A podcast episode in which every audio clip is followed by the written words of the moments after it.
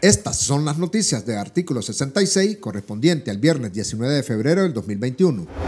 La coalición nacional reformó sus estatutos e integró a sus filas a tres nuevos sectores que denominaron el sector de víctimas, compuesto por organizaciones de familiares de presos y expresos políticos y de asesinados por la dictadura, el sector gremial, donde estarán integrados los sindicatos y otros gremios de profesionales, y el tercer nuevo sector es el de la diáspora y o el exilio, que estará conformado por organizaciones de ciudadanos nicaragüenses en el extranjero. Cada sector integrado a la plataforma opositora de la coalición nacional tendrá voz y voto dentro del Comité Nacional, según informó la agrupación política. De acuerdo con el comunicado hecho público por la coalición, cada nuevo sector delegará a tres representantes ante el Comité Nacional, con derecho a voz y por sector tendrán derecho a un voto, que lo ejercerá la persona representante que el sector elija democráticamente o por consenso.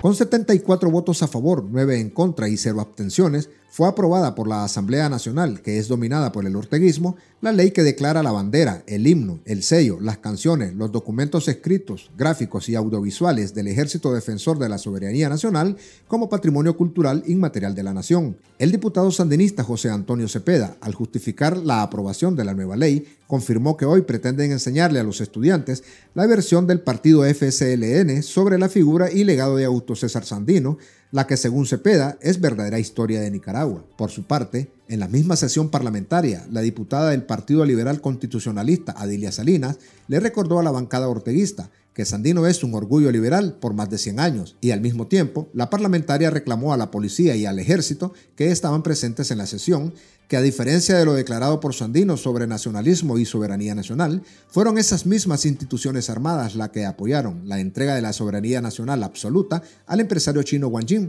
bajo el supuesto de crear un canal interoceánico.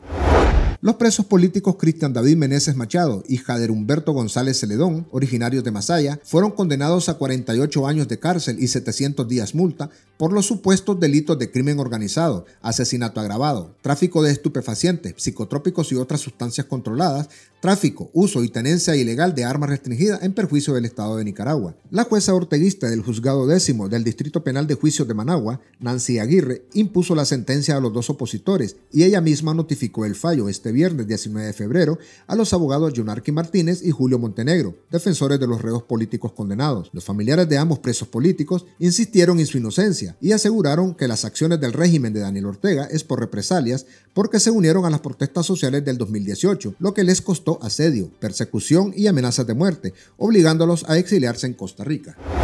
El médico especialista en cirugía general José Luis Borge, miembro de la unidad gremial por Nicaragua, denunció que la tarde del 18 de febrero fue víctima de agresión física a manos de dos sujetos evidentemente fanáticos del régimen Ortega Murillo, los que a bordo de una motocicleta lo atacaron provocándole una herida en su cabeza. El galeno dijo a artículo 66 que el ataque sucedió a las 12.30 del mediodía en la Rotonda La Virgen en Managua, cuando se dirigía a traer a su hija al colegio. Asimismo denunció que muy cerca del lugar habían efectivos policiales, los que se hicieron los entendidos ante la agresión. El médico lesionado lamentó el accionar de la dictadura orteguista, que insiste en reprimir a los opositores por medio de sus turbas, y recordó que los médicos no son destructores de ningún gobierno, y señaló que la agresión contra él es una obra más de intimidación porque este régimen no quiere que haya elecciones.